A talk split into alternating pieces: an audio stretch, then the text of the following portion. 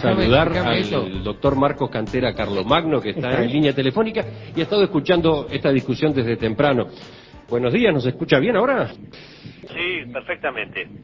¿Qué le dicen estas reflexiones que ha disparado su libro en esta mesa? Eh, bueno, eh, antes que nada, buenos días a, todo a toda la audiencia y a la, a la tertulia.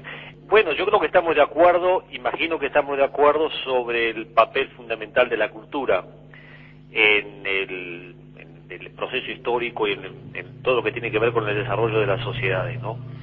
Que es un tema que yo he vivido 30 años en Europa y puedo comparar y me doy cuenta que aquí en América Latina eh, se le da una importancia fundamental al aspecto económico, al aspecto político y no al cultural. Cuando eh, pienso que es justamente al revés, el aspecto cultural está en la base del desarrollo de, las sociedades. Hay, una, una, para no irme por las ramas, hay una cuestión que yo considero central, que es la concepción del trabajo, que es fundamental para el crecimiento de, las sociedades. Y como se estaba hablando de religión recién, que fue lo que oí, este, quisiera eh, quedarme en el tema y ver, por ejemplo, cómo el trabajo es concebido de una manera radicalmente diferente dentro incluso del cristianismo, de las diferentes doctrinas cristianas, y la importancia que tiene esto, porque yo creo que esto es fundamental.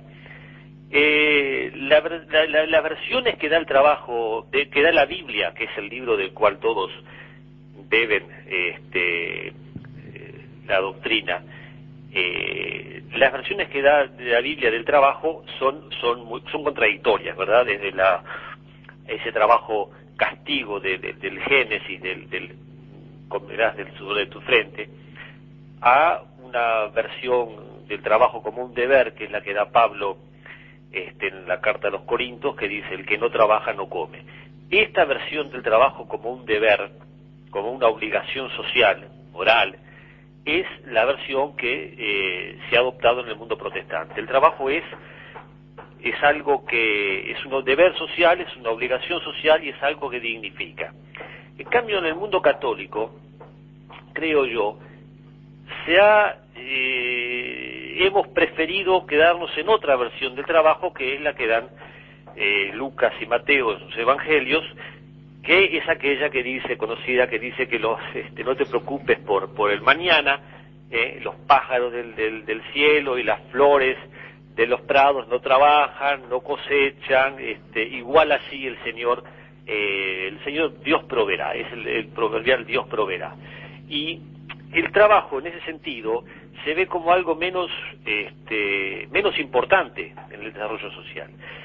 Eh, en el caso de España, más concreto, el trabajo es, fue, mejor dicho, durante cientos de años y es todavía, y en América Latina lo es, debido a la transmisión cultural, una deshonra. Eh, es muy poco, son muy pocos los trabajos que honran. La mayor parte de los trabajos se consideran deshonrosos. Eh, de eso justamente veníamos hablando hace un rato, pero me llamó la atención que eh, usted en el libro también es muy crítico con los nativos, con las poblaciones con las que se encontraron los españoles en lo que después sería América Latina. Claro. Eh, allí apareció una diferencia con algunas de las opiniones que se escucharon en la mesa eh, hace, un, hace un rato, las de Mauricio, por ejemplo, las de Carlos, que destacaban al revés los valores que aquellas sociedades habían ido desarrollando. ¿Por qué usted dice que los valores culturales nativos eran claramente adversos al crecimiento económico?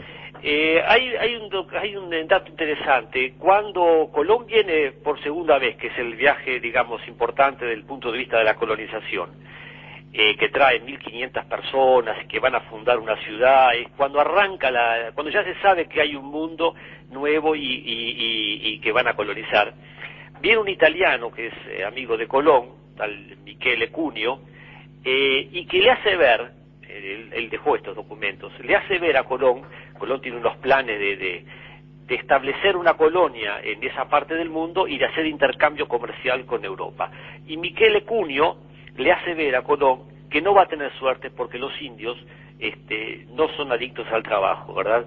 Eh, hay muchos testimonios de estos en los primeros, ya en el primer viaje, de que los indios viven de la, de la caza y de la pesca, y no solamente que viven de la caza y de la pesca, sino que son las mujeres las que se encargan de cazar y pescar. Si los indios hombres... una interrupción? Esos indios vivían de la caza y de la pesca. Es decir, eh, eh, hay 200 variedades de, papa en el Perú que cultivaban los indios. Hay terrazas formidables y, y, acueductos para irrigarlos en el Perú. Este, eso era eh, obra del trabajo. Más racional pero, eh, eh, pero ese trabajo perdón que interrumpa pero ese trabajo estaba hecho por prácticamente por esclavos. Es decir había una no no es antes es precolombino eso antes que llegara a Colombia pero había una estructura. Es decir, el, imperio español, o mejor dicho, el reino de España se encuentra primero con unas sociedades muy atrasadas en el mundo caribe, que son los indios que viven de la caza y de la pesca, ¿eh? y luego se encuentran con verdaderos imperios muy adelantados, que es por ejemplo el imperio azteca y luego el imperio inca. ¿De acuerdo?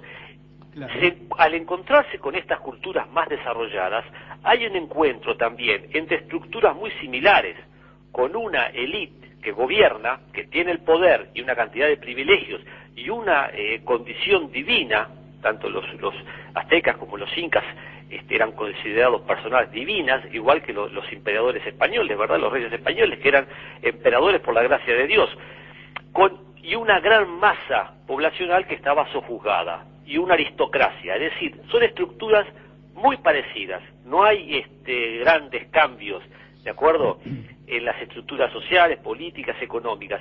Entonces se suma, esto se suma a lo otro, y yo no sé la, cómo consideraban el trabajo los, los incas o los aztecas, soy completamente ignorante en cuanto a este tema, pero sí sé cómo consideraban el trabajo los conquistadores, que son los que en definitiva imponen este, su versión. Marco, ¿me permitís una cosa? Sí. Creo que nosotros estamos disminuyendo mucho el alcance de tu libro si lo circunscribimos a la parte económica, cómo se trabaja, cómo se produce, cómo se reparte la riqueza.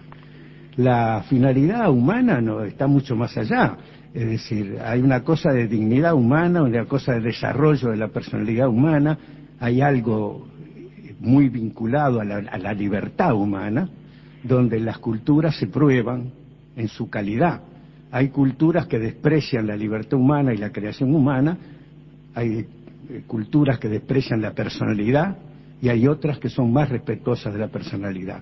Cuando yo digo que la cultura que nos eh, heredamos de España es una cultura inferior, es porque la cultura que heredamos de España es una cultura poco respetuosa de la personalidad humana, poco amiga, poco eh, apasionada por lo que es la libertad y el desarrollo humano. Cuando digo que los ingleses vinieron acá, estuvieron una temporadita y eran militares y lo que dejaron fue la primera imprenta y el primer diario, digo que eso es un símbolo de una manera de convivir diferente y superior. Y si precisara una prueba, revisaría la historia de España hasta la ascensión, hasta la muerte de Franco, y verías que España fue siempre una, un país martirizado eh, por sus eh, ideas. Carlos, Carlos me, robaste, me robaste la idea y lo que iba a decir. Es decir, nosotros vemos generalmente, cuando se habla de, todo este tema, vemos la historia española hasta 1810-20, es decir, hasta la independencia de las colonias este, americanas. Luego la historia española desaparece de escena, ya no, se, no, se, no, nos preocupamos más.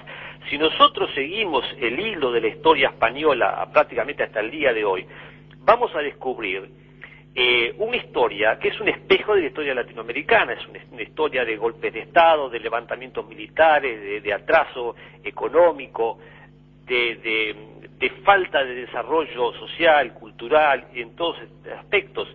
Hay momentos de la historia española que son incluso, yo diría, entre comillas, sin querer ofender a nadie, pero bueno, todo entiende la imagen, más bolivianos ¿eh? más bolivianos que la historia este, latinoamericana, boliviana. Yo le hacía notar a un amigo los otros días que España, con su larga historia, tiene 35 años de democracia. 35 años de democracia en toda la historia española. Esto es un dato que no es menor, me parece, y que dice mucho de lo que estabas diciendo tú, Carlos, recién, sobre esto de la dignidad humana. Me parece, no sé. A mí me llamó la atención, por ejemplo, eh, todo el espacio que en el libro ocupa la descripción de los enfrentamientos internos, entre comillas, los enfrentamientos entre los conquistadores. eh, quizás el libro, tengo la impresión, pone más énfasis en esas luchas entre los conquistadores que en la lucha entre los conquistadores y los pobladores locales. Sí, es que fue justamente un reflejo de la historia española. La historia española a partir del, del, 715, 16, 17, es una historia de guerras, de guerras civiles contra los árabes, pero no solamente contra los árabes, sino que entre los cristianos. Eh, se pelea tanto eh, de cristianos contra árabes como cristianos entre cristianos y árabes entre árabes, y muchas veces e, ejércitos mixtos, como el caso del Cid Campeador, que se cree que es un, un héroe eh, cristiano y en, vez de decir campeador defendía tanto a los cristianos como a los árabes y de hecho trabajó más para los árabes que para los cristianos. Cuando cae el reino de Granada en 1492 y se descubre, se descubre América el mismo año, todas esas estructuras se traspasan a América este, América. ¿De acuerdo? Entonces, lo que es la reconquista en España durante 700 años continúa en la conquista del continente americano y además bajo las mismas formas. Las guerras entre los conquistadores eran las viejas guerras entre los diferentes señores feudales en España durante 700 años. No hay ningún cambio. hay una transmisión de estos conflictos. Yo pienso, vos sos uruguayo y todos los que estamos aquí también. A esos 35 años de democracia en España, nosotros le contestamos con 103 años de democracia en el Uruguay. Es decir, pienso cuando te oigo hablar de España con esa precisión y, con tanta riqueza de información, lo que significa como cambio cultural en un lugar lo que hizo la generación del 900 en este país. Cambió un país cerril y guerrero en un país moderno y pacífico. Y en eso estamos todavía.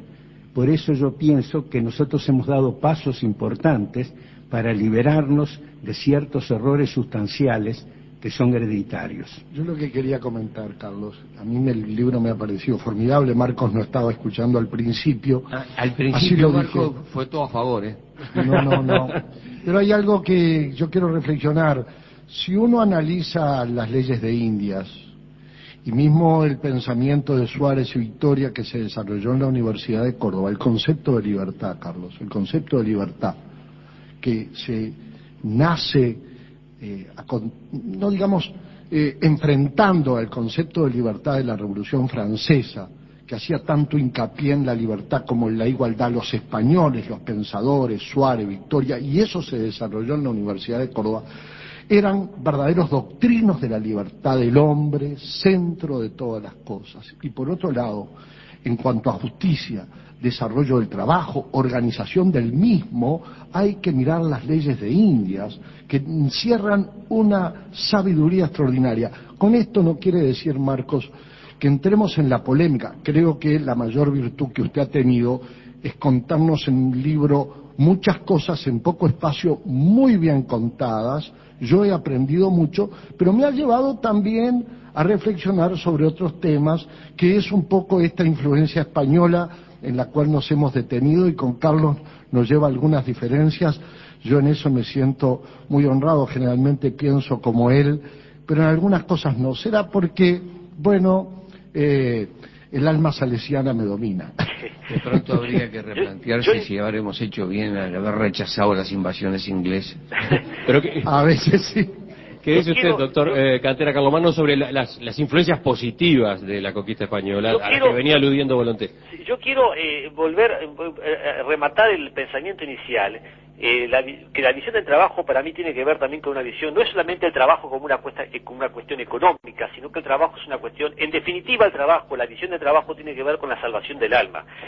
Y eso es algo que nosotros hoy nos cuesta comprender pero que tenemos que hacer todos los esfuerzos posibles para entender que el, para el hombre medieval, el hombre del Renacimiento y más adelante también, la cuestión de la salvación del alma era algo fundamental, era realmente un tormento este, saber, pensar que uno se iba a salvar, que el alma se iba a salvar o que no se iba a salvar. Y en esto el trabajo, eh, la visión que se tiene del trabajo es fundamental. Y este vivir con los otros, que es propio del mundo protestante, vivir con nosotros en el sentido de que eh, se vive en función de una sociedad, se aporta a esa sociedad, se la intenta mejorar en bien de todos, en bien del colectivo, y el trabajo es algo que dignifica, contrasta mucho con el vivir de los otros, vivir de los otros, suena muy duro, pero es así, que es propio del mundo católico en general y del español en especial, y que tiene también raíces en, la cuestión eh, religiosa, en el sentido de que cómo se salva el alma, por méritos, por la fe, por obras y demás. permite, Marcos, yo, el trabajo lo honra... palabras, creo que nos pondremos de acuerdo todos con las palabras del compañero Pedro. Una sociedad donde el que no trabaja no come. Mm, hay una cosa que me parece fantástica que hay que señalar, Marcos, que en realidad calvinistas y católicos no se diferenciaron porque uno ponderara el trabajo, los calvinistas y los católicos lo condenaran, no, de ninguna manera. Los dos honraron el trabajo.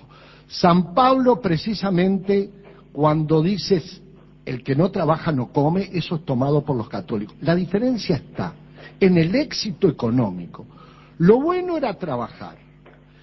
En aquellos tiempos, la Iglesia Católica evolucionó, era trabajar para subsistir y ganarse con buenas acciones el cielo en esta tierra. Esa era la visión católica en términos generales.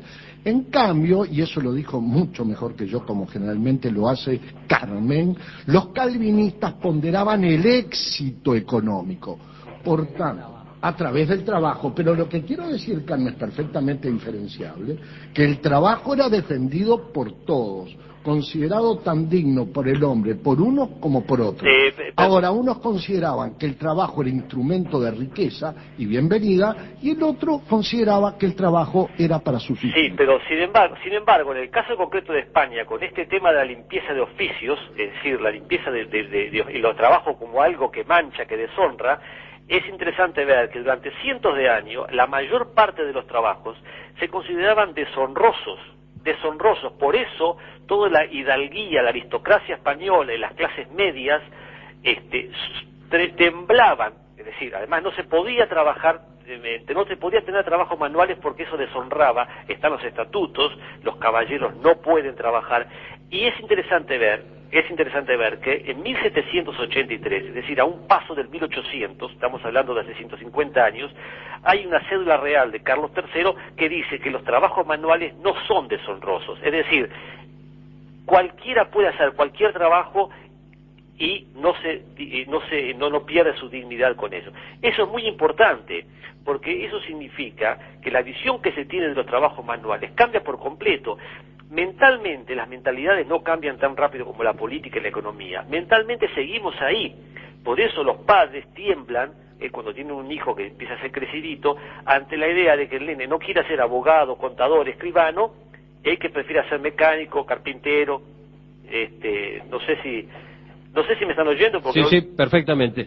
Eh, lo, estamos escuchando y estamos además ya casi terminando con el tiempo que tenemos. Estamos cerrando el diálogo que hemos tenido por teléfono con el doctor Marcos Cantera Carlomagno, que ha sido nuestro invitado en esta tertulia de viernes. Bueno, aprovecho para saludar a todos nuevamente. Muchas gracias.